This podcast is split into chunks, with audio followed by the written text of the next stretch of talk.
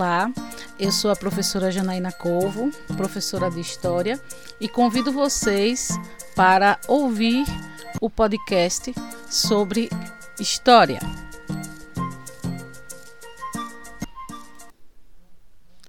Olá, hoje nós vamos falar sobre os reinos iorubás, reinos que se desenvolveram na atual Nigéria, principalmente a partir do século X né, que envolveram aí os povos de, da etnia iorubá, como os de Ifé, Ouó, Queto e Benin. Ifé era um reino mais importante que existia para os iorubás. Foi um reino formado no século VI e, devido às atividades comerciais que se realizavam nessa região, é, esse reino acaba ganhando uma importância muito grande. Além disso, é, nós vamos ter no Reino de Fé também o papel dos artesãos que trabalhavam na fundição de ferro. Então, esses dois pontos aí, a presença do, das atividades comerciais, né, de, de ser um ponto importante para o desenvolvimento dessas atividades, além do trabalho dos artesãos com o ferro, vai contribuir para que o reino de fé se tornasse um reino extremamente importante para os iorubás. Outro ponto importante com relação ao reino de fé está, está voltado ao desenvolvimento da arte. Né? O trabalho arqueológico feito no, nesse território vai mostrar aí que essa população ela desenvolveu uma atividade artística extremamente elaborada. Então, é, os arqueólogos vão encontrar esculturas feitas tanto de terracota, cobre e latão, que datam do século XII ao século XV. Né? Então, são essas esculturas que se destacam né, nesse, nesse território que vão contribuir para mostrar à sociedade como o reino de fé era extremamente rico na produção de esculturas, né, na produção artística. Outro reino iorubá importante foi o reino do Benin. Né, foi um reino fundado no século XV e que, devido à atividade mercantil, vai se desenvolver muito. Vai nesse reino também, é, além das atividades mercantis, é, eles também vão se desenvolver no campo das artes. Nós vamos ter o reino de Benin também é, com essa riqueza das esculturas. Né? Então, tanto o reino de Fé quanto o reino de Benin vão se destacar na produção de esculturas né?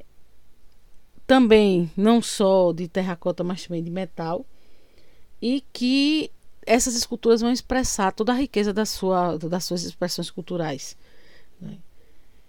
Então, é, quando a gente vai analisar esse, esse reino do Benin, é importante destacar um elemento é, muito presente que é a presença do dendê. Né? O fruto do dendê, que é o, fruto, o dendê, que é um fruto né, de uma palmeira que se originou nessa região. É um elemento que se espalha pelo mundo, principalmente no Brasil, e que marca aí né, a, a gastronomia baiana. Né? Outro elemento cultural muito importante entre os reinos africanos está relacionado à presença das máscaras. Né? As máscaras africanas era algo que era muito comum nas suas culturas. Né? E elas vão estar sempre relacionadas a rituais, festividades religiosas, né? celebrações, guerras, ritos de passagem, cultos antepassados. Então, durante esses, esses, esses eventos, é, em muitos reinos africanos se utilizavam as máscaras, né? é um artefato que tem uma importância muito grande para os reinos africanos por ter uma relação com o sagrado, né, com a religião. Né? Então, é, as máscaras africanas, elas é, hoje a gente encontra essas máscaras enquanto elementos decorativos em residências, em museus, em instituições. Mas quando a gente vai analisar a importância dessas máscaras africanas para os reinos, né, os reinos africanos, a gente vai perceber como ela vai ter uma importância muito grande no campo religioso, no campo do sagrado. Né? Então, é, e marca também, a partir das máscaras, a gente é, pode compreender a diversidade cultural, porque cada reino, cada região tinha suas próprias máscaras, tinha seus elementos culturais. Um, existe uma diversidade cultural muito grande na África. E quando a gente vai estudar essa história dos reinos africanos, a gente vai perceber que cada reino tinha suas expressões culturais, suas crenças, seus costumes e tradições. Então, os reinos africanos são marcados pela diversidade cultural. Né? Outro reino importante foi o Reino do Congo, né, que foi fundado próximo ao Rio do Congo no final do século XIV. Né? E nessa, nesse reino, a gente vai ter aí é, diversos elementos importantes, como, por exemplo, a presença do cristianismo a partir do século XV. Né? A partir do século XV, os portugueses iniciam a exploração do litoral africano e estabelecem é, atividades comerciais né, no Reino do Congo, né, a partir de alianças construídas com os reis. Né, e nessa construção de alianças com os portugueses, esses chefes né, congoleses eles vão é, adquirir armas em troca de outras atividades, né? E essa própria relação comercial com os portugueses vai fortalecer o poder desses chefes congoleses. Né? Então é algo extremamente importante. Outro elemento que é, se destaca nessa relação com os portugueses e o Reino do Congo vai estar relacionado à presença da escravidão. Né? Então, esse contato entre portugueses no Reino do Congo vai é, contribuir para uma transformação importante né, nesse reino, que vai ser o estabelecimento de é, escravidão, da escravidão, né, da, da, partir do século XV a gente vai ter aí o uso da mão de obra africana escravizada né, pelos portugueses e que é, dentro dessas relações a gente vai ter aí é, essa transformação dentro do próprio reino do Congo, porque no próprio reino já havia a, a presença da captura e venda de pessoas escravizadas. Né? E na maioria dos casos, a escravidão dentro do, do Reino do Congo era doméstica, onde esses escravizados auxiliavam no trabalho familiar né, e manutenção da própria estrutura das, das famílias, né, das casas onde elas, essas famílias residiam.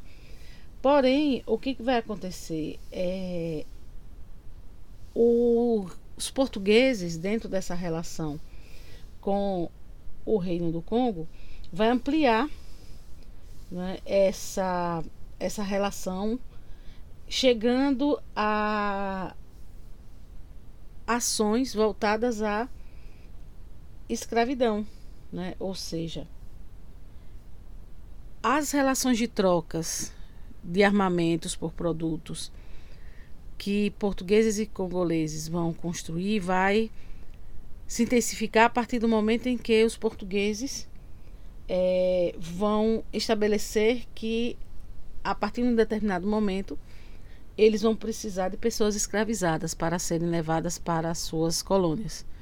Então, nesse sentido, é, ocorre o que? Todo um, um conflito dentro dessa região do Reino do Congo, porque essa busca por novos escravizados vai intensificar as guerras com povos vizinhos. E isso, o que, que vai acontecer? É, ao longo do século XVI, o número de escravizados no Reino do Congo vai passar do número de pessoas livres, fazendo com que toda a produção do reino fosse dependente da escravidão. Ou seja, no Reino do Congo vai, vão se intensificar as atividades resultantes das guerras com povos vizinhos e da e do processo de escravização desses povos derrotados que vão ser comercializados aí com os portugueses.